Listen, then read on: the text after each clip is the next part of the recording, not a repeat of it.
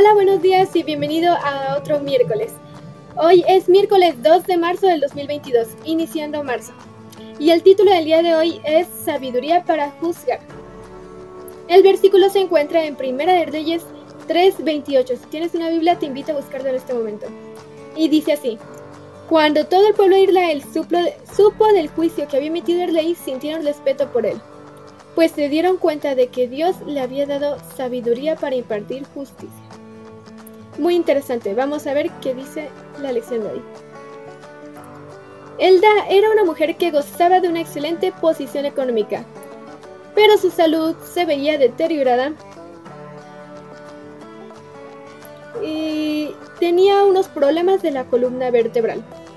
No era adventista, pero estaba sumamente agradecida que en dos ocasiones yo como pastora dentista había asistido a su hogar para orar por su salud. Para agasajarnos, nos invitó junto a mi esposa para el almuerzo y telefónicamente me preguntó, Pastor, ¿le gustan las comidas agridulces?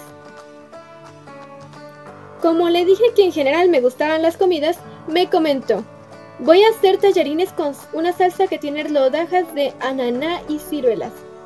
Espero que le guste. Automáticamente pensé que esa comida no me iba a gustar. Y aún así asistimos el día del almuerzo y llegamos a su hogar y vimos que en, la, en una mesa prolijamente arreglada, con numerosos cubiertos, platos y copas para cada invitado, todo sobre un precioso mantel que hacía juego con las servilletas. Y luego de la oración me sirvieron las ensaladas de todo tipo, y comí más de lo que yo acostumbro, ya que deseaba quedar satisfecho solo con ellas. ¿Qué error cometí?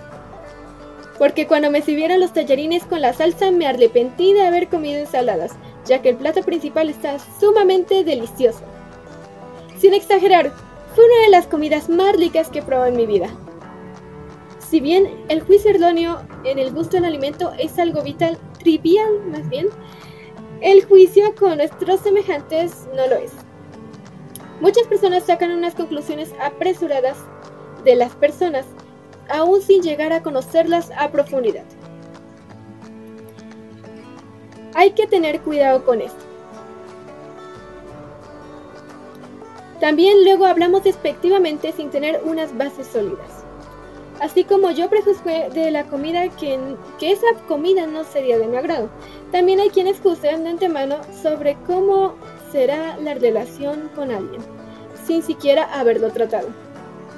Ejecutar esta clase de juicio con nuestro prójimo daña las relaciones sin justificativo, las daña aún antes de iniciar. Salomón había recibido sabiduría para impartir justicia. Todos aquellos que amamos a Dios como nuestro Salvador debemos reclamar la misma sabiduría para no errar con tantos semejantes, con nuestros semejantes. El Evangelio es llevado por la palabra y por el testimonio. Para que el testimonio sea efectivo, es necesario tener un buen trato con aquellos que nos rodean. Apresurarnos a juzgar y conducir nuestra relación sobre estas conclusiones no solo demostrará nuestra falta de sabiduría, sino también nuestra fe será menospreciada. El Dios que dotó a Salomón con una inteligencia extraordinaria y con la sabiduría nos dará lo necesario para que nuestra fe sea, exaltada al relacionarnos con los demás.